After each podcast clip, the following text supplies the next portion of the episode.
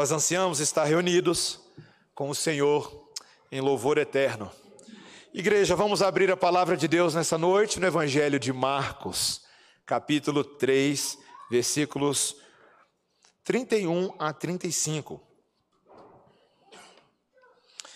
Marcos 3, 31 a 35, esses versículos de hoje que encerram uma importante sessão no desenvolvimento da história do ministério de Cristo e os eventos que ali acontecem vão, vão nos dando uma ideia mais clara de qual é a natureza da obra do Messias e do que, que essa obra tem a ver conosco. Então, Marcos capítulo 3, versículos 31 a 35. Ouça com atenção a leitura da palavra do Senhor. Nisto chegaram sua mãe e seus irmãos, e tendo ficado do lado de fora, mandaram chamá-lo. Muita gente estava sentada ao redor dele e lhe disseram: Olha, tua mãe, teus irmãos e irmãs estão lá fora à tua procura. Então ele lhes respondeu, dizendo: Quem é minha mãe e meus irmãos? E correndo o olhar pelos que estavam assentados ao redor, disse: Eis minha mãe e meus irmãos. Portanto, qualquer que fizer a vontade de Deus, esse é meu irmão irmã e mãe. Amém? Vamos orar, irmãos. Ó oh, Senhor, tua palavra, por um lado conhecida, tenho certeza que esse é um texto que todos nós conhecemos, Senhor, mas ela tem aqui profunda vida e instrução para nós. Essas são as águas das quais nós precisamos nutrir nosso coração, para que a esperança do teu reino habite firma, firmemente em nós, e nós estejamos alicerçados na rocha que é Jesus. Então, Senhor, fala a nós, sem nenhum tipo de restrição, fala ao nosso coração por meio dessa palavra. É a oração do teu povo, em nome de Jesus. Amém. Meus irmãos, família é um tema desses, né? Ô, oh, gente, família. Sempre tem espaço para a gente falar sobre família, né? Para você entender relação sobre família, a gente tem que voltar um pouquinho na nossa história do tempo e, e começar a pensar o seguinte: como é que a gente entrou na família na qual nós pertencemos hoje? E aqui veja, eu não me refiro somente àquelas pessoas que já nasceram dentro de uma família, mas talvez aquela história de você ter se casado com alguém e como é que você foi parar na família do seu cônjuge. Né? Como é que isso aconteceu? Quais foram as motivações? Né? Porque hoje tem pessoas que têm toda sorte de motivação, e, e, ao longo da história da, da humanidade você vê motivações que não são puramente o amor. Né? Você vê motivações, até, às vezes até políticas, para uma pessoa se tornar membro de uma família. Mas, meus irmãos, para falar sobre entrada numa família, tem um filme que eu assisti ali no finalzinho da década de 90, eu acho que início dos anos 2000, chamado Entrando numa Fria. Você já assistiu esse filme antes? É uma daquelas comédias, meus irmãos, você fica nervoso o filme inteiro pelo protagonista. Por quê? Ali é o tal do Greg, né? O Greg, ele namora a Pam e um dia eles, eles estavam bem apaixonados e um dia então ela decide apresentar o namorado ao pai. E ali é o início das dores dele, né? Porque o pai da, da noiva, além de ser um pai coruja, ele é um ex-agente da CIA.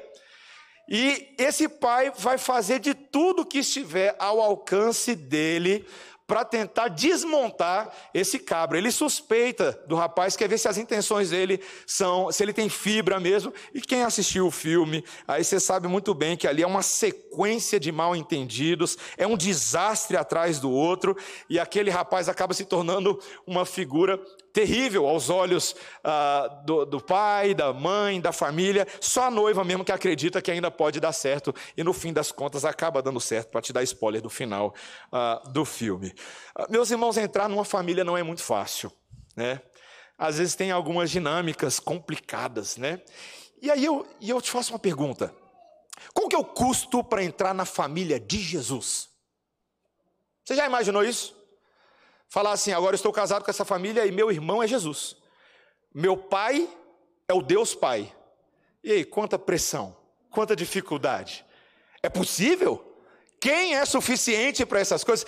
Quem consegue viver numa família assim? Meus irmãos, o texto de hoje é sobre a graça de Jesus, que consegue tornar pecadores que não valem absolutamente nada como membros da casa de Deus. Como isso é possível? O texto de hoje fala sobre isso. E ele fala disso falando da transição das famílias terrenas para uma família celestial. A primeira parte do meu sermão é o que a gente faz quando a nossa família terrena não serve e não nos entende. Segundo lugar, o consolo que vem pelo convite de fazer parte da verdadeira família de Deus. Esses são os dois pontos do sermão. Primeiro, então, quando a nossa família terrena não nos entende. Meus irmãos, quando a gente chega aqui no final do capítulo 3, a essa altura do campeonato, você que está aí acompanhando a série de sermões, você que está lendo o livro de Marcos, sabe que nesse momento a divisão de opiniões sobre Jesus chegou num ponto crítico. Você tem vários grupos e várias opiniões. Grande parte da multidão, o reverendo Silvio explicou para a gente na semana passada, estava seguindo Jesus por causa dos milagres. Estavam impressionados com as curas e até mesmo ah, por causa dos exorcismos que Jesus estava fazendo. Alguns outros já seguiam Jesus porque foram convocados pessoalmente por ele. Quando Jesus começou a chamar os doze discípulos por nome, e aí eles largaram tudo o que estavam fazendo e agora seguiam Jesus. Mas você sabe também que tinha ali a opinião da liderança religiosa, que estavam incomodados com a popularidade de Jesus e esses eram os que mais se opunham a Jesus. Vimos ali na semana passada que surgiram alguns entre os escribas que diziam que Jesus estava expelindo demônios porque ele estava possesso por Beuzebu chegaram ao ponto de afirmar isso. Jesus, então, ali, nós vimos, não somente mostra a incoerência, a loucura do argumento deles, como pode, né? Expulsar por Beuzebu aqueles que são de Beuzebu, né? Satanás lutando contra Satanás. Mas Jesus mostra algo mais grave, que eles estavam ali cometendo uma blasfêmia contra o Espírito Santo de Deus. Era uma situação grave. Mas agora, meus irmãos, então, nesses versículos o texto se volta para um grupo que já havia sido mencionado lá no versículo 20 e 21, que são os parentes de Jesus. Olha, agora o versículo 31 vai nos dizer que chegaram então, olha aí, o versículo 31, chegaram então sua mãe e seus irmãos, e tendo ficado do lado de fora, mandaram chamá-lo. Meus irmãos, a primeira curiosidade que nos chama a atenção aqui é que esse é um texto que nos conta um pouco mais sobre a família de Jesus. A família de Jesus. Todo mundo sabe alguma coisa sobre a família de Jesus, né? A gente sabe que ele tinha um pai e uma mãe, né? Qual era o nome do pai? José, a mãe, Maria. Mas agora o texto fala dos irmãos de Jesus também, e das irmãs, né? Quem são esse povo? Veja, aqui, só para fazer um parênteses é, exegético importante, aqui tem uma certa discussão, porque é, dentro da tradição cristã existe uma, uma longa linhagem de pessoas que achava ah, que Jesus era o único filho de Maria, certo? Principalmente ali entre os comentaristas católicos romanos, para quem a, a, questão da virgindade perpétua de Maria é um dogma muito importante da igreja romana, a ideia de que Maria não teria tido outros filhos biológicos. Então, o que, que eles vão fazer? Eles vão tentar explicar que, na verdade, essa palavra irmão aqui poderia se referir a relações familiares mais amplas. Talvez aqui seriam os primos de Jesus, porque havia ali uma, um costume na cultura de que primos às vezes eram chamados de irmão, sabe quando é muito próximo, aí chama primo de irmão, mas meus irmãos é um argumento um pouco fraco, tá? Porque o livro de Marcos, ah, no livro de Marcos, a palavra irmão é consistentemente usada para se referir a irmãos de sangue, filho dos mesmos pais, tá? Nunca para primos, ah, não, não, aparece isso aqui, não, não temos evidência. Outras pessoas já vão por uma linha, na verdade, sugerir que ah, esses irmãos aqui tinham a ver mais com José.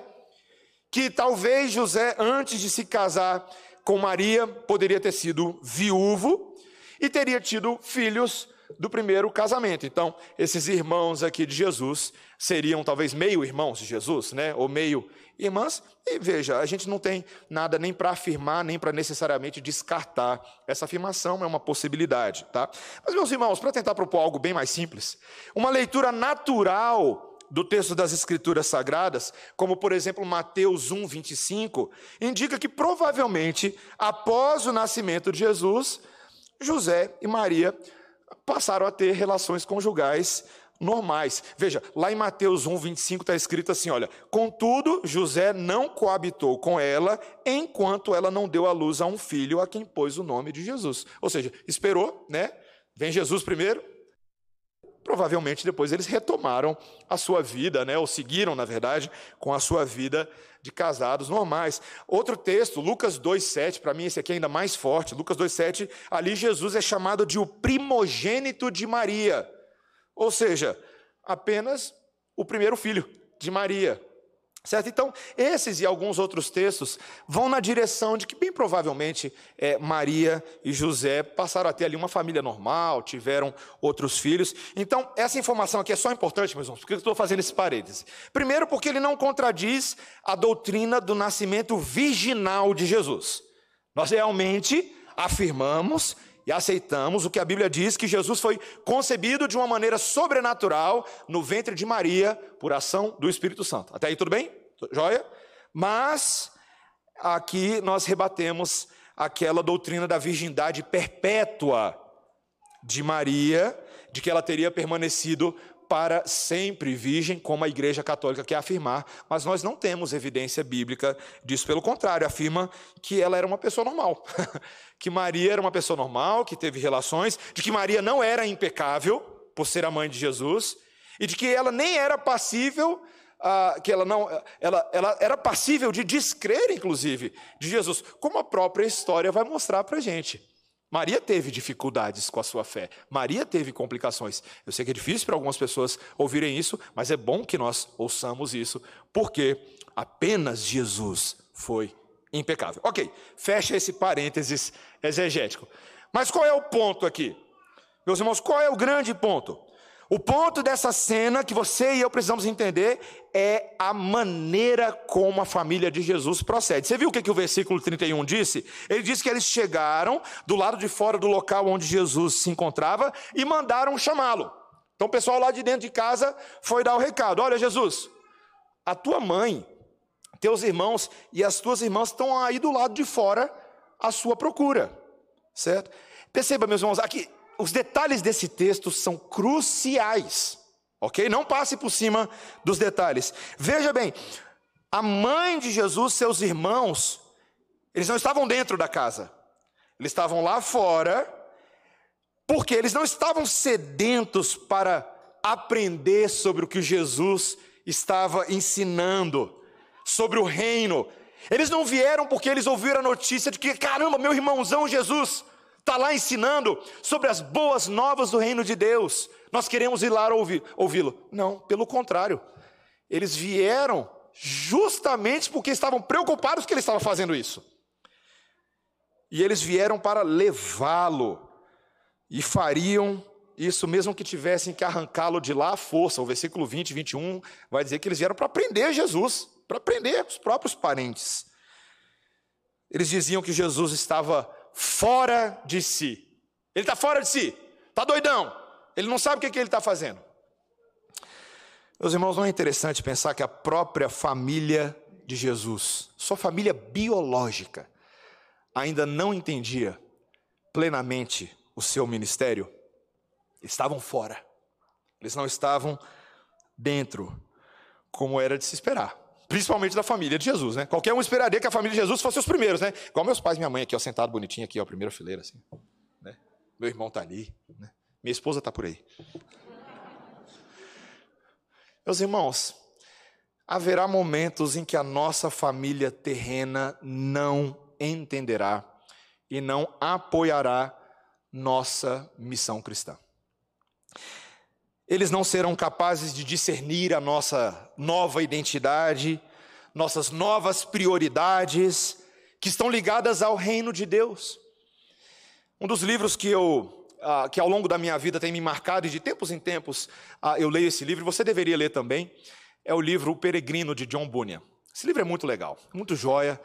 E ele vai contar a história desse homem chamado cristão, que está na sua jornada rumo à cidade celestial. Mas um personagem muito interessante do livro não é só o cristão, mas é a esposa dele, é a cristiana, certo? Legal o nome, né? Cristão e cristiana, né? Em tese, deveriam estar na mesma página, com a mesma cabeça, mas não é exatamente isso que acontece no livro. Num certo momento, ali na primeira parte do livro, o cristão vira para a esposa e conta de tudo que era necessário que ele fizesse e ela não entende. não só não entende, como ela desaprova. E ele diz: Veja, eu preciso seguir minha jornada, você vem comigo. E ela diz: Não, não, eu não vou. Porque o coração dela parecia estar ali naquele momento dividido com os valores, com as limitações do mundo, do qual o próprio cristão estava tentando se libertar. E ele estava tentando puxar a sua própria família para segui-lo. E a sua própria esposa não enxerga as coisas dessa forma. Meus irmãos, é um livro de ficção, mas que fala muito daquilo que as famílias passam, não é verdade?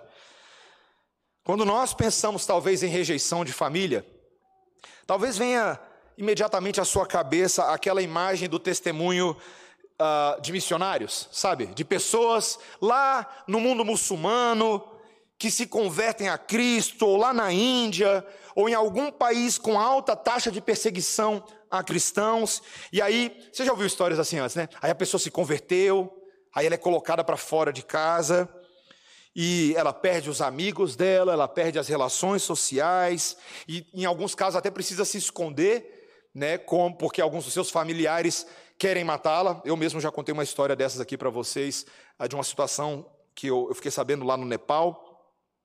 E meus irmãos, veja, isso acontece sim. Existem alguns irmãos nossos que nesse momento no mundo estão sofrendo esse tipo de perseguição das suas famílias, esse tipo de rejeição da sociedade aonde eles moram, e aí acabam, precisa, acabam que precisa se refugiar. Mas, meus irmãos, para a maioria das pessoas, a rejeição familiar acontece de uma outra forma muito mais normal, muito mais ordinária. Sabe como é que é? Indiferença. Indiferença.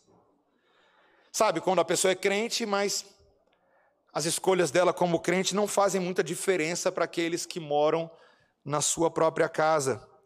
E aí o crente se torna, né, aquele, o rapaz, a moça se torna aquele ser meio estranho, deslocado, que tem um estilo de vida diferente, um papo que ninguém demonstra ter muito interesse, sabe? Ele fala umas palavras assim que ninguém, sabe? Coisa da cabeça dele, os livros que ele fica lendo. E aí, às vezes, a família até, sei lá, mostra algum tipo de, de apoio ou se alegra por você ter encontrado o seu próprio caminho no mundo. Que coisa boa, você encontrou o seu caminho. Mas eles acham que isso é só mais uma alternativa entre tantas outras possíveis alternativas. E por que, que eles enxergam dessa forma? Por que, que parentes descrentes não se ligam muito com seus parentes crentes? Porque para eles, eles não veem sua necessidade urgente do Criador. Eles não percebem que precisam da verdade, porque elas estão cegas, elas não veem necessidade de se prostrar ao único Senhor e verdadeiro Criador sobre a vida delas. E então, elas estão simplesmente indiferentes para a própria inimizade que existe entre o Criador e a criatura que não adora e não reconhece o Criador. Essa cegueira é a representação do estado de rebeldia na qual elas se encontram. Meus irmãos, todas as vezes que algum familiar, que algum parente não está nem aí para o evangelho que você professa e vive, esse próprio estado espiritual é a declaração da rebeldia do coração. Não faço questão e tenho raiva de quem faz. Meus irmãos, pessoas indiferentes dentro de casa ao Evangelho. E veja, eu digo indiferente, mas às vezes tem resistência mesmo, né? Alguns irmãos aqui têm compartilhado é, situações difíceis dentro de casa. E assim como esse cristão aqui do livro Peregrino, do John Bunyan, tem gente que vai encontrar dificuldade em casa, obstáculo. Um jovem comentou comigo há uns dois anos atrás que quando chegava no domingo, na hora de se preparar para ir para a igreja, aí a mãe começava: Não, meu filho, tem que lavar essa louça. Não, meu filho, tem que aqui, ó, tem que arrumar a sua cama. Não, meu filho, já estava já tava pronta a cama lá. O menino acordava cedo para deixar tudo pronto, mas a mãe começava. Aí o pai falava: Não, meu filho, fique em casa. Assiste o jogo comigo. E essas coisas que parecem tão boas. Fica com a família. Você passa a semana inteira fora e no domingo você quer ficar fora de casa também? Tem gente que já ouviu isso, né? Chega no domingo você quer ficar fora de casa. Mas o que, que Satanás sutilmente está fazendo? Tentando fazer uma troca, né? Dizendo assim, tá, eu já fui na igreja domingo passado, então hoje eu vou ficar em casa com a minha família. Estamos recebendo visita. Eu não tenho o quê? Meus irmãos, e assim começa a preguiça espiritual, a dificuldade, o desânimo, e às vezes vem da nossa própria família, pais resistentes, irmãos que ficam ridicularizando o crente, olha o crente aí, olha o crente. E aí o que, que acontece? Com essa pessoa dentro de casa, começa a ficar ali, viver o ressentimento da família, aquelas acusações falsas, aqueles apelidos que denigrem a imagem. E, e, eu tenho visto muitas pessoas, inclusive, sofrendo com uma espécie de associação que rapidamente acontece entre, e veja bem, eu falo com respeito, mas é isso que as pessoas fazem o tempo inteiro, né? Associam pentecostalismo com bolsonarismo com cristianismo. E aí você vira esse pacote aí, alvo de ridicularização. É isso, você é isso. Você é essa, essa babaquice. É isso que acontece. Meus irmãos, pessoas que reje são rejeitadas pela sua família, aprendem o caminho estreito de Cristo, não é verdade? Se você está sendo rejeitado, se você conhece alguém que passa por rejeição, você sabe, meu irmão vai ter que orar. É bastante oração, precisa se fortalecer na palavra, precisa saber qual é a sua própria identidade, tem que ter sabedoria, tem que ter jogo de cintura, tem que encontrar maneiras para evitar pontos de atrito desnecessários. Por aí vai, eu vou falar um pouco mais sobre isso no final do sermão, mas veja, meus irmãos, nós estamos aqui reconhecendo que se o próprio Senhor Jesus Cristo passou por isso, como é que nós não passaremos? Isso já tem um consolo embutido nessa, nessa questão. Mas segurem um pouquinho, spoiler para o final do sermão. Meus irmãos, então a primeira coisa, vai haver momentos que a nossa família terrena não vai nos entender. Isso é um fato. Então, em segundo e último lugar, Deus vai nos consolar quando Ele nos ensinar a transição para a verdadeira família de Deus, nossa família espiritual. Veja que, volta para a cena aqui agora, tá? Eu parei aí no versículo 32, mas mesmo agora com a incompreensão da sua família que está lá do lado de fora, Jesus então agora faz uma pergunta para os que estão dentro de casa. Olha o que ele diz aí no versículo 33, veja comigo. Quem são minha mãe e meus irmãos? Jesus faz umas perguntas, né? Imagina, o povo está lá dentro. Aí Jesus fala: Quem são minha mãe e meus irmãos? Ué, ué, Jesus. A gente não acabou de falar para você? Eles estão ali do lado de fora. Está lá, ó, eles estão, estão chamando você. Será que você se esqueceu? E veja, parece que há uma certa aspereza na, nas palavras de Jesus, não é? Uma certa dureza. Quem é minha mãe e meu irmão?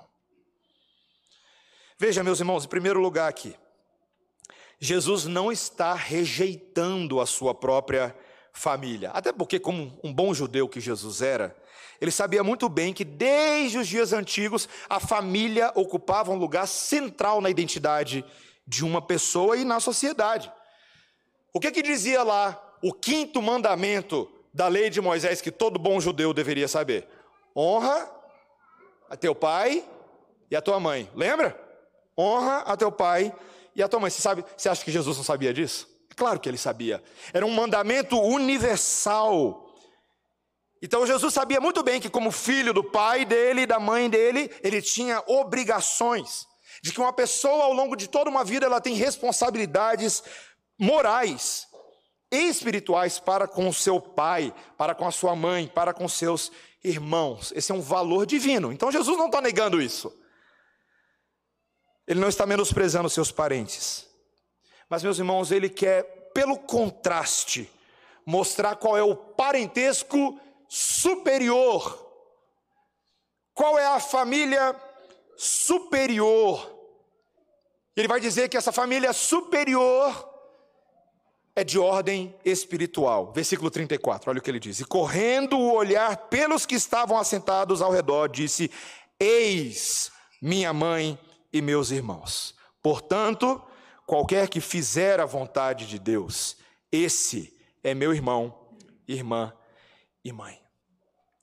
Meus irmãos, Jesus está apontando para uma lealdade muito mais profunda, um mandamento muito mais básico e que transcende as relações biológicas. Ele está reivindicando algo que tem a ver com o relacionamento entre Deus e os homens que surpassa a família terrena. Isso é muito sério, meus irmãos.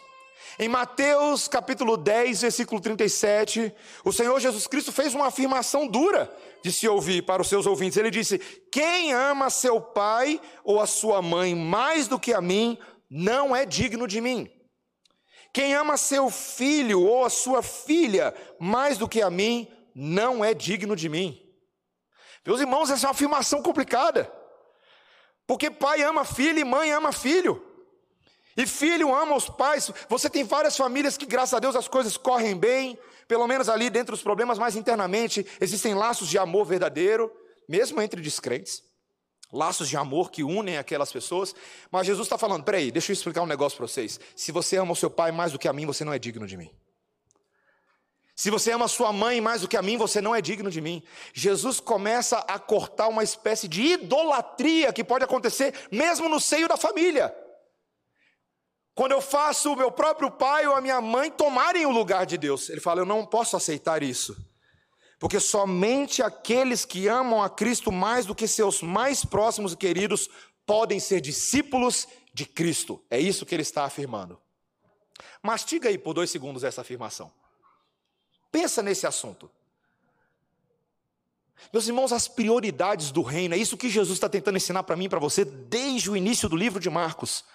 As prioridades do reino de Deus são diferentes. E isso certamente será uma espécie de, de pedra de tropeço aos olhos do mundo quando pensam nesse assunto sobre família. Veja, lá em Lucas 14, 26, outro texto que Jesus comenta sobre esse assunto, ele vai falar o seguinte: Se alguém vem a mim e não aborrece a seu pai, e mãe, e mulher, e filhos, e irmãos e irmãs, e ainda sua própria vida, não pode ser meu discípulo. Veja, meus irmãos, quando ele fala que se alguém aborrece, não é que está chateando, está causando irritação, não é isso não. Mas aborrecer é ter em consideração menor do que a outra coisa. É isso. Algumas pessoas estranham esse chamado radical de Jesus, mas é porque o discipulado é radical, meus irmãos. Tem um livro do pastor David Platt chamado Radical. Você devia dar uma lidinha nesse livro, viu? Radical. É radical o livro. Mais radical do que pular de bang jump. Meus irmãos, Jesus, o Cristo a quem servimos, eu e você, ele faz tremendas exigências aos seus discípulos. Mas ao mesmo tempo ele também vai fazer promessas excepcionais. O reino de Deus é uma aventura cheia de desafios, mas também é uma aventura cheia de alegrias, porque a família de Jesus é superior, sim, à nossa família terrena. Ela deve vir em primeiro lugar, não importa quanta dor isso possa causar a nós ou aos outros. E Jesus, para ensinar esse caminho, ele fala: Olha, eis a minha mãe e os meus irmãos. Ele está apontando para as pessoas. Você fica imaginando como elas coçaram a cabeça, igual eu estou fazendo aqui agora? Tipo assim, eu, eu, eu, é comigo que você está falando? Já imaginou Jesus virar para vocês aqui, que eu só por título de exemplo, tá? Eu viro aqui para o meu irmão presbítero Lucas Gualdo e falo assim: você é minha mãe. Paulo vira lá em Romanos e ele fala de uma irmã na igreja que era como uma mãe para ele, né? Ele fala de pessoas que eram mais próximos do que ele, do que a própria família de sangue. O apóstolo Paulo faz isso lá em Romanos 16. Os discípulos de Jesus tornam-se a sua verdadeira família. Meus irmãos, imagina Jesus caminhando com aqueles doze discípulos. E ele olha para aqueles doze e fala assim: essa aqui é minha família. Esses aqui, ó, braço entrelaçado comigo, estão juntos de mim. E agora ele expande, ele não está falando somente dos doze, mas ele está apontando para essas pessoas ao redor dele e convida-os à sua família quando ele diz: qualquer um que, é o versículo 35, é como ele começa: qualquer um que fizer a vontade do meu Pai. Qualquer um que. Esse parentesco não é segundo a carne, não é determinado por tribo, por raça, por cidade onde você nasceu ou região do país por oportunidades profissionais, por quanta, quanto dinheiro você tem na conta do banco. Não. Existe uma nova ordem social em Cristo Jesus. Eu lembro como eu, quando eu comecei a estudar a doutrina da união com Cristo, que é uma doutrina fascinante, nós estudamos ela lá em Romanos capítulo 6, 7 e 8. E ela, ela causou um impacto tão grande para mim. Eu lembro no seminário, quando eu estava estudando ela, o que, que significa ser unido a Cristo? E aí o meu professor no seminário, na época, nos apontou para 2 Coríntios, capítulo 5, versículo 17. Ele fala, se alguém está em Cristo, é uma nova criatura. As coisas velhas se passaram, eis que tudo se fez novo. Uau! Mudança total. Quem está em Deus, quem crê em Cristo Jesus, agora tem uma família que é determinada por Cristo Jesus. E esse relacionamento que eu tenho em Cristo Jesus com os meus irmãos, ele é mais importante, ele é mais profundo e ele é mais duradouro do que aqueles que são formados em nossas famílias físicas. E meus irmãos, desde já eu quero dizer que possivelmente para muitos que estão aqui hoje à noite, essa palavra traz um grande conforto, especialmente para aqueles que têm enfrentado rejeição no lar. Quando eles se tornam cristãos, agora encontram uma nova família, a família de Cristo. Nesses mesmos testemunhos de perseguição que a gente ouve de novos convertidos, lá na Nigéria, na Índia, a gente também ouve um lado maravilhoso, não é? O lado de que eles foram acolhidos pela igreja do Senhor, mesmo que fosse uma igreja escondida, mesmo que fosse uma igreja pequena, mas aqueles irmãos em Cristo se tornaram agora mais família do que a própria família que a pessoa tinha antes. Tão frequentemente a gente ouve esse tipo de testemunho por aí. Eles encontram apoio, amor, essa inclusão espiritual. Eu mesmo, meus irmãos, contando aqui pequenos dois testemunhos, nada de testemunho, só alegremunho, tá? duas situações que eu me lembro muito bem. Quando nós chegamos nos Estados Unidos, eu e Débora, ali em 2010, meus irmãos, eu não achei que ia ser uma transição tão, tão difícil quanto foi. Mas eu já falava inglês antes, né? Mas uma coisa é falar inglês duas vezes por semana, né? Outra coisa é falar inglês sete dias na semana, 24 horas por dia, 365 dias no ano, né? É uma grande transição. Foi, foi grande. Mas, meus irmãos, ela foi menos pior justamente porque a igreja ali no Mississippi nos recebeu muito bem. Os irmãos no seminário, as famílias. Logo nas primeiras semanas, a gente já estava na casa de um monte de gente, de famílias do seminário, da igreja, que nos convidavam livremente para estar com eles. Nos ofereciam carona para ir para a igreja. E a gente ficava tão feliz. E a Débora ainda ali tateando meio no, no inglês aqui, ali, né, no The Books on the Table. Mas o pessoal era tão gentil, tão simpático. Eles não usavam a nossa brasilidade contra nós, pelo contrário. Eles nos incorporavam nessa maravilhosa diversidade. O segundo alegre munho, e é um pouco anterior, foi na minha época da UNB. Eu, como vários jovens dessa igreja aqui, eu tive a oportunidade de passar pelo NVC, o Núcleo de Vida Cristã. O Núcleo de Vida Cristã é um grupinho, como se fosse uma espécie de clubinho bíblico que acontece na Universidade Nacional da Babilônia, perdão, de Brasília, UNB. E meus irmãos, muitos dos que passaram ali pela universidade, na verdade, muitas pessoas, só para você saber, chegaram à redenção e a semear essas duas igrejas através do NVC, através do NVC. Muitos, até hoje, se você for perguntar, e aí, o que foi o NVC para você? Eles vão falar, rapaz, foi um, foi um oásis no meio do deserto. Foi um refúgio para mim, porque muitas vezes eram, eram pessoas que eram cristãs, mas vinham de famílias difíceis, sofriam coisas complicadas e chegavam na UNB e encontravam irmãos em Cristo ali. E tinha reunião do NVC na quarta-feira, tinha reunião de oração alguns dias, tinha grupo de, de debate, e ali aqueles irmãos em Cristo de outras igrejas se tornavam um corpo seguro de pessoas, para que eles pudessem ah, ser encorajados e consolados. Meus irmãos, família de Cristo serve para isso. O corpo de Cristo serve para isso. Muitos de vocês que estão aqui hoje à noite nem de Brasília são. Tem gente que chegou de outras cidades. E alguns de vocês que chegaram de outras cidades, chegaram em Brasília meio com medo. Porque Brasília tem uma fama de que as pessoas são meio frias, não é? De que as pessoas são assim meio distantes, de que é tudo muito espaçado em Brasília. Qualquer lugar você tem que ir para Brasília, você tem que dirigir 20, 25 minutos, né? Isso é Brasília. Mas qual foi para muitos o refúgio? Não foram os irmãos em Cristo? Não foi uma igreja aqui, outra ali, ou mesmo essa igreja aqui. Aonde você chegou num domingo e alguém falou com você, você estava desesperado, falou: rapaz, se ninguém me receber nessa igreja, nem em Brasília eu fico. E alguém estendeu o braço para você, alguém deu um abraço, te chamou para um café naquela mesma semana, e aquilo já começou a mudar a sua perspectiva de talvez eu consiga ficar nessa cidade. O corpo de Cristo é uma família aquecida, onde a seiva do Espírito Santo corre através de nós. Nós somos essa, essa, esses ramos de uma videira que tem em Cristo Jesus seu caule central e ele corre através de nós com o espírito que vai nutrindo cada frutinho e cada florzinha na ponta desses galhos. E assim a igreja cresce e se multiplica e acolhe. Mas veja, meus irmãos, eu quero que fique bem claro para mim e para você: esse texto aqui não é somente sobre acolhimento na família de Cristo, mas sobre estímulo ao serviço. Você percebeu isso no versículo 35? Volta aí no versículo 35. Olha o que ele diz: portanto, qualquer que fizer a vontade de Deus, esse é meu irmão, irmã e mãe. Você percebeu? Você percebeu? Ele, falou, ele não falou assim, qualquer que ouvir. Não, né? Qualquer que fizer. Existe uma diferença qualitativa grande. A família de Cristo é, um, é uma família que acolhe e convoca a obediência a fazer a vontade de Deus, a entender a vontade de Deus, a cumprir a vontade de Deus.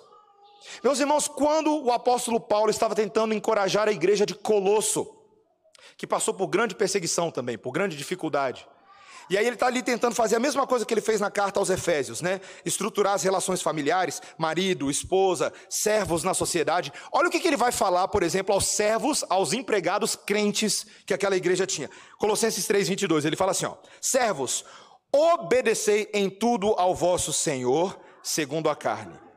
Não apenas sob vigilância, visando tão somente agradar a homens, seus, seus chefes, mas em singeleza de coração, temendo ao Senhor. Tudo quanto fizerdes, fazei-o de todo o coração, como para o Senhor e não para homens, cientes de que recebereis do Senhor a recompensa da herança. A Cristo, o Senhor, é que vocês estão servindo. Isso é a família de Deus. A família de Deus é o chamado para servir, para fazer obras em nome de Deus. E curiosamente, aqueles que estavam ali sentados, ouvindo Jesus, estavam servindo. Não é interessante isso? Você sabia que você aí sentado, se você está dedicando seus ouvidos, a sua mente, o seu coração à exposição da palavra de Deus, você está prestando um serviço a Deus? Um serviço ao Senhor. Por isso você tem que fazer bem esse serviço. Está fazendo bem ou você está dormindo aí? Nós precisamos pensar nisso, meus irmãos. Veja que nesse sentido, por isso que Marta e Maria é uma dinâmica interessante. Marta não entendia isso, né? Para Marta, serviço era laiê, laiê, estou lavando aqui a panela, Jesus, chama minha irmã. Jesus está falando, peraí, Maria sentada aos meus pés está me servindo. Ela escolheu a melhor parte, ela está aprendendo. Ela deseja praticar, ela quer entender a vontade de Deus e ela quer praticar. Meus irmãos, é assim que a gente faz parte da família de Jesus. Talvez você ouça isso e fale assim: é, pastor, não é assim tão fácil, né? Quem consegue fazer isso? Quem consegue verdadeiramente obedecer a ponto de, pela sua obediência, conseguir um espacinho dentro da família de Jesus? Não é tão simples assim. Meus irmãos, isso só é possível não porque você é um filho muito bom, mas porque nós temos fé no filho que é muito bom, não é verdade? É pelos méritos daquele filho amado em quem me compraz, o que o pai falou, este é meu filho amado em quem me compraz. Por que, que o pai, no batismo de Jesus, falou isso a respeito de Jesus? Ele se compraz porque esse é o filho da obediência. É o filho da missão messiânica, é o filho que veio ao mundo para trazer o reino e viver o reino, para ser o cabeça do reino, aquele que será imitado e que vai cumprir toda obra da justiça de Deus em favor dos outros filhos que são desobedientes por natureza. Meus irmãos, se você olhar a família de Jesus, a coisa é interessante, porque nós somos os filhos complicados. Por natureza, nós somos os problemáticos. Nós somos os que dão trabalho, que dão dor de cabeça para o pai, que fica lá alugando o ouvido do pastor. Nós somos esses. Mas Jesus não. Jesus é o cumprimento da lei de Deus. Ele veio para cumprir tudinho. o que o Pai prescreveu. E cumpriu tudo a ponto de sofrer na sua própria carne a ira de Deus que era reservada a nós, os filhos desobedientes, os que não mereciam nem fazer parte da família, não. Mas ele fez isso, meus irmãos. Ele morreu pagando a dívida, ressuscitou, trazendo vida e esperança para que agora nele, unidos a ele, nós sejamos incluídos na vontade de Deus, incluídos na família de Deus. Meus irmãos, em Cristo Jesus, pela fé nele e somente nos méritos dele, nós podemos praticar obras de justiça que ele preparou de antemão para que nós andemos nelas. Amém? Você entende isso? Você crê nisso? Porque a palavra de Deus nos diz. Só para você entender qual é a lógica, para ficar fácil, tá? Jesus está fazendo a vontade de Deus. Do dia que ele pisou nessa terra, antes da fundação do mundo, ele já estava fazendo a vontade de Deus. Até hoje ele está fazendo a vontade de Deus. Se meu pai trabalha, eu continuo a trabalhar. Esse é o nosso Jesus. É o propósito supremo da vida dele.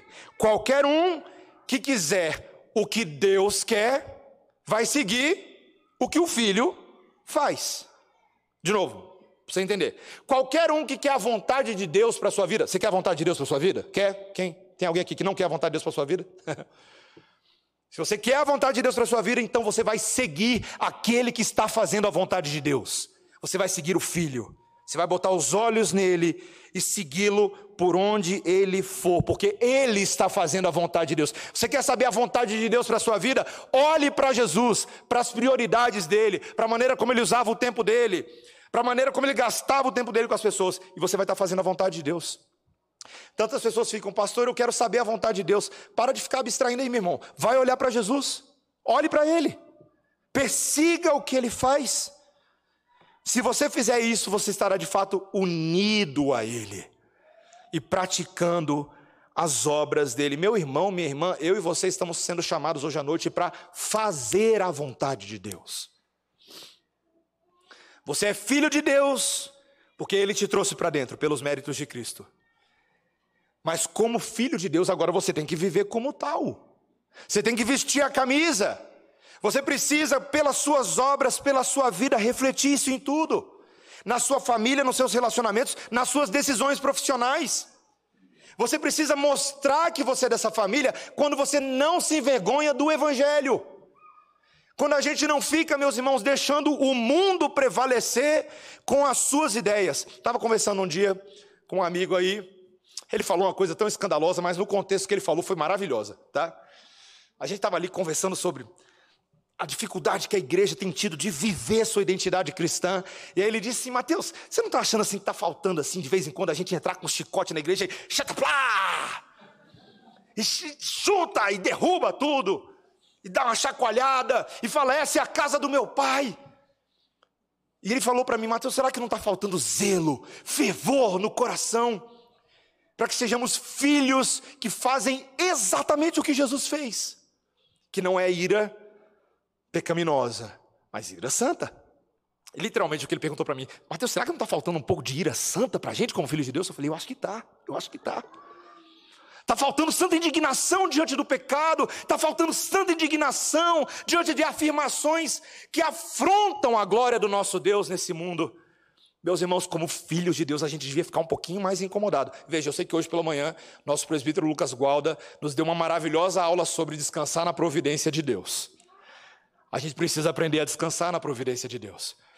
Mas, como o Lucas explicou muito bem para a gente, isso não é um convite à passividade e preguiça espiritual. Não é. Pelo contrário. Você descansa no tempo, nos propósitos, na condução de Deus, enquanto você faz a sua parte. E fazer a sua parte é não se calar diante do pecado, não se calar diante da injustiça. É abençoar, é influenciar, é transformar, é criar, é gerar arte, é gerar vida. Nós temos, meus irmãos, todos os recursos da graça de Deus para isso. Sabe por quê? Porque você não está fazendo esforço para entrar na família, você já está na família. Nós que éramos bastados por natureza, hoje somos filhos adotivos de Deus. Uma pergunta básica para você. Você tem o Espírito Santo aí dentro do seu coraçãozinho? Tem? Não sei você, eu tenho, tá? Eu tenho. O Espírito Santo é mais só do que uma habitação de Deus entre nós. É um penhor, é uma garantia de que o Pai é o nosso Pai. Tem uma música do Kleber Lucas lá que fala Aba Pai, uma das minhas músicas favoritas do Kleber Lucas. E ele resgata esse conceito de Romanos 8. Essa ideia de que a nossa alma clama, geme, o Espírito de Deus junto com o nosso espírito, falando: Abba, Pai, nós que somos filhos de Deus e que temos o Espírito de Deus, somos da família de Deus e, portanto, quando vamos ao mundo, vamos em nome da nossa família. Em nome da nossa família. O Salmo 128 que a gente leu hoje, um salmo da família, ele é irmão gêmeo do Salmo 127. No 127, versículo 3, ele fala: Herança do Senhor são os filhos, não é? Sabe por que ele chama os filhos de herança do Senhor? Porque ele vai falar que esses filhos, ali no versículo 4 e 5 do Salmo 127, eles se tornam flechas que foram preparadas pelos próprios pais. Flechas, flechas para guerrear em nome de uma família, para representar Deus. Meus irmãos, tem muita gente, eu já falei isso aqui antes, muita gente está falando, meu filho é uma flecha, eu vou, eu vou jogar ele longe para ele brilhar, para ele ser uma estrela. Não, não era nesse sentido que o texto está falando, não, meus irmãos. Ser flecha é para pertencer ao exército do Senhor dos Exércitos. É para proteger a honra da casa, da família. O Salmo 128 vai falar: Bem-aventurado o homem que teme ao Senhor. Feliz será, do trabalho das tuas mãos comerá e tudo te irá bem. Essa família abençoada agora, quando há uma mescla entre a família terrena e a família espiritual, quando as duas coisas são uma só, é maravilhoso, né, meus irmãos? Ele fala: a esposa dentro de casa é uma videira frutífera, os filhos como rebentos da oliveira, aquela alegria santa, aquela bagunça boa. E é uma cena bem de bagunça mesmo, se você ler o versículo 3 lá. E depois no versículo 4 ele fala: Eis como será abençoado o homem que teme ao Senhor. Ah, meus irmãos, meu desejo, minha oração e a oração nossa dos presbíteros, eu, Silvio, é que as famílias da igreja sejam famílias espirituais que a gente cultue a Deus, que a gente ore com nossos filhos, que a gente cumpra os votos de batismo infantil que a gente faz aqui em nome dos nossos filhos. Aí, ó, papais, mamães, vocês estão cumprindo os votos de batismo que vocês fazem? Ou você esqueceu, ficou só, só bonito no dia da foto? A gente está lembrando disso? Lutero falava o seguinte: toda vez que eu vejo um batismo de uma outra pessoa acontecendo, seja de um adulto ou seja de uma criança, eu estou sendo lembrado pelo Espírito Santo dos meus votos de batismo. Eu estou sendo chamado novamente a Deus, a minha responsabilidade. Toda vez que você vê um pastor aqui na frente perguntando: Ó, você vai orar com seu filho todo dia? Você vai ler a Bíblia todo dia? Você vai trazer o seu filho à casa do Senhor? Você vai disciplinar esse menino na disciplina do Senhor? É uma pergunta para mim e para você. Será que nós estamos fazendo isso? Será que nós estamos fazendo isso, inclusive espiritualmente? Veja, meu irmão, não é para você sair dando tapa nos irmãos da igreja, não, tá? Dá vontade, mas não faça isso. Vai dificultar a minha vida, tá? Não faça isso não. Mas quando nós participamos do processo de forjar, de moldar pessoas na igreja, quando em vez de me esquivar, eu falo, vou ajudar, vou admoestar, vou exortar, vou trazer para o caminho certo, você está participando da sua paternidade espiritual, da sua maternidade espiritual. Ninguém em Cristo Jesus pode dar a desculpa de que não tem filhos. Sabia disso? Ninguém. Ninguém. Você pode não ter filhos biológicos, mas filhos biológicos são somente uma dimensão do reino de Deus. O reino de Deus é tão mais amplo. Jesus tem coragem de apontar para as pessoas e falar: Eis minha mãe, eis meus irmãos, eis minhas irmãs. Todo aquele que fizer a vontade do meu Pai, esse faz parte da minha família. Como é que nós estamos, meus irmãos? Será que a gente tem conseguido viver essa identidade como igreja? Será que nós realmente temos coragem de afirmar: a igreja é a família do Senhor, a família da aliança? Você tem cumprido suas responsabilidades?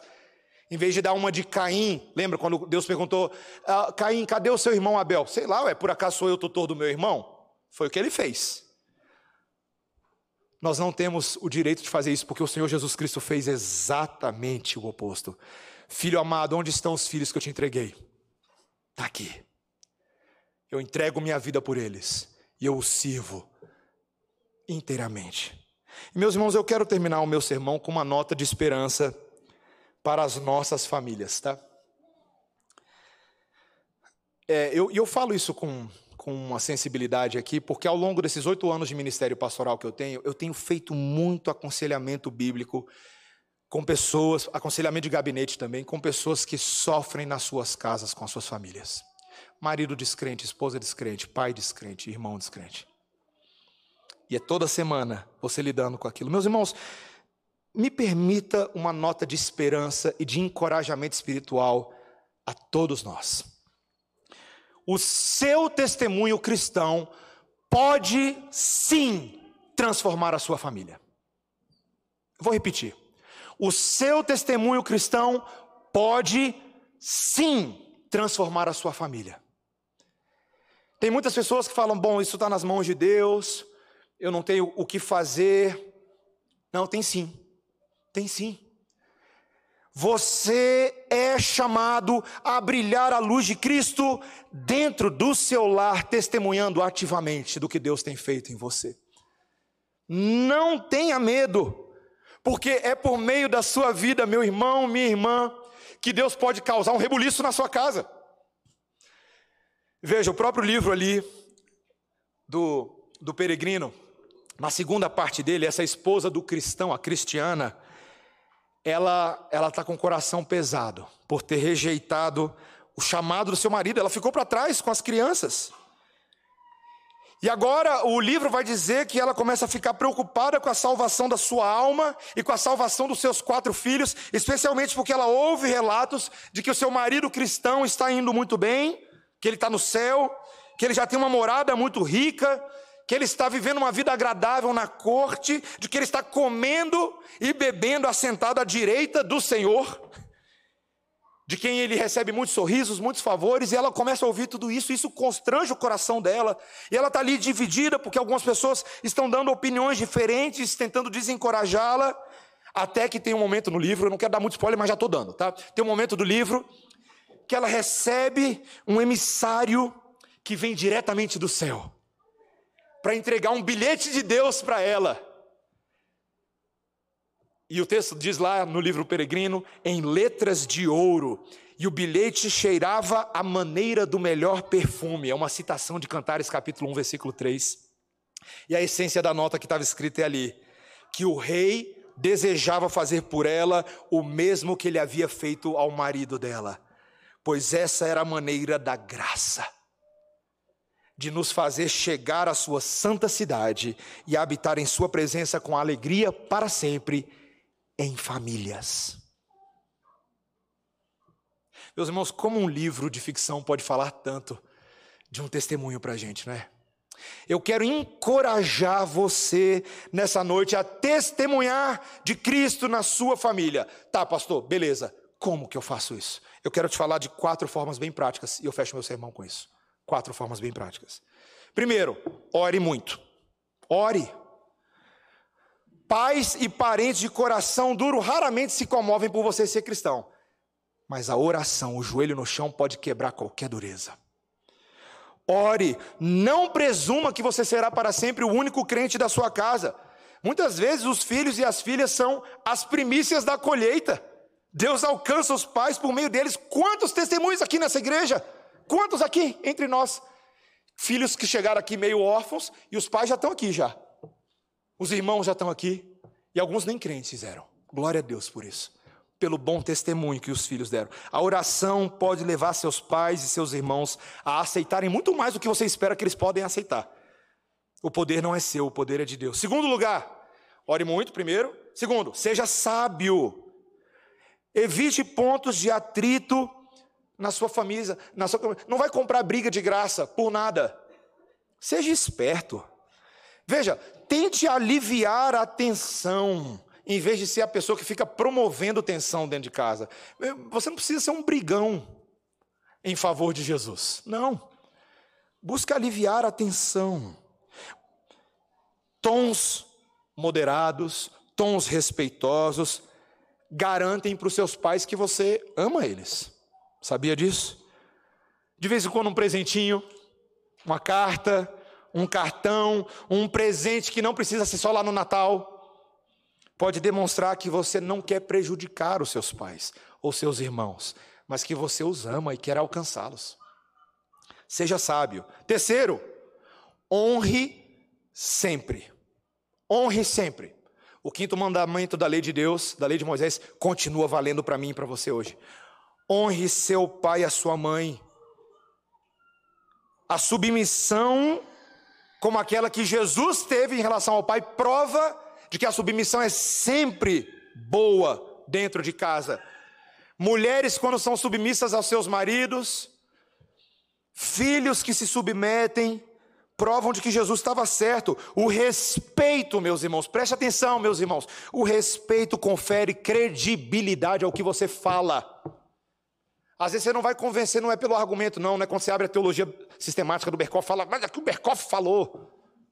Eu estou falando, pai, o Berkoff falou. Seu pai nem sabe quem Berkoff é, quem Calvino é, mas ele sabe quem você é. Ele está querendo ver se você é uma carta viva de Cristo, se o Espírito Santo está escrevendo em você, se o odor que você exala é o perfume de Cristo ou está na hora do SLU te recolher. É isso que seu pai e sua mãe querem ver na sua vida honre sempre. Nunca ameace. Nunca censure. Não o submeta à vergonha. Não fica atacando. Não. Os seus pais são autoridade sobre a sua vida, mesmo quando não são crentes. Seus irmãos, mesmo descrentes, seus primos, seus parentes, são feitos à imagem e semelhança de Deus. Estão quebrados mas podem ser refeitos à imagem de Cristo. Então tenha esperança, tenha gentileza, bondade, respeito. E por fim, meus irmãos, por fim, última dica: confie na providência de Deus. O que o nosso presbítero ensinou hoje pela manhã. Deus fez uma promessa lá no quinto mandamento. Lembra qual que é a segunda parte? Honra teu pai e a tua mãe, para o quê? Para que se prolonguem teus dias na terra que o Senhor teu Deus te dá. Deus prometeu aos filhos uma vida abençoada e boa. Lembre-se que Deus é soberano em tudo. O tempo dele pode ser diferente do nosso. E ele mesmo escolheu você antes do tempo, antes da fundação do mundo. E ele pode fazer o mesmo com seus pais, na é verdade? Ele não pode, no tempo dele, trabalhá-los com seus irmãos. Deus sabe como famílias funcionam. Ele mesmo é uma família entre ele, pai, filho e espírito. Ele botou Jesus dentro de uma família. Jesus sabe tudo de família. Confie nele. O mandamento de Cristo para os filhos é que nós sejamos promotores da paz de Deus. Promova a paz de Deus dentro da sua casa. Promova e confie no Senhor pacientemente, resilientemente. Quem sabe, meu irmão, minha irmã, você fala assim: Deus, ó, vou fazer um convite para meu pai, não sei se vai rolar. Vou convidar ele para um culto lá na igreja, culto da reforma. Vou convidar ele para o culto de Natal. Quem sabe? Quem sabe? Deus não começa a botar um comichão interessante nos seus pais, nos seus irmãos. E quem sabe um dia eles não estarão aqui conosco, glorificando a Deus com cânticos espirituais, com orações e com a palavra do Senhor. Amém? Que o Senhor nos dê essa esperança, meus irmãos, todos os dias. Vamos orar ao Senhor. Ó oh, Senhor Deus, nós olhamos para a obra de Cristo, o Filho amado em quem Deus se compraz, e vemos que ele conseguiu realmente fazer parte da família, e nele nós podemos também. Nós somos tão semelhantes àquele jovem do filme. A gente mete os pés pelas mãos e a gente acaba trazendo às vezes mais ira do que alegria.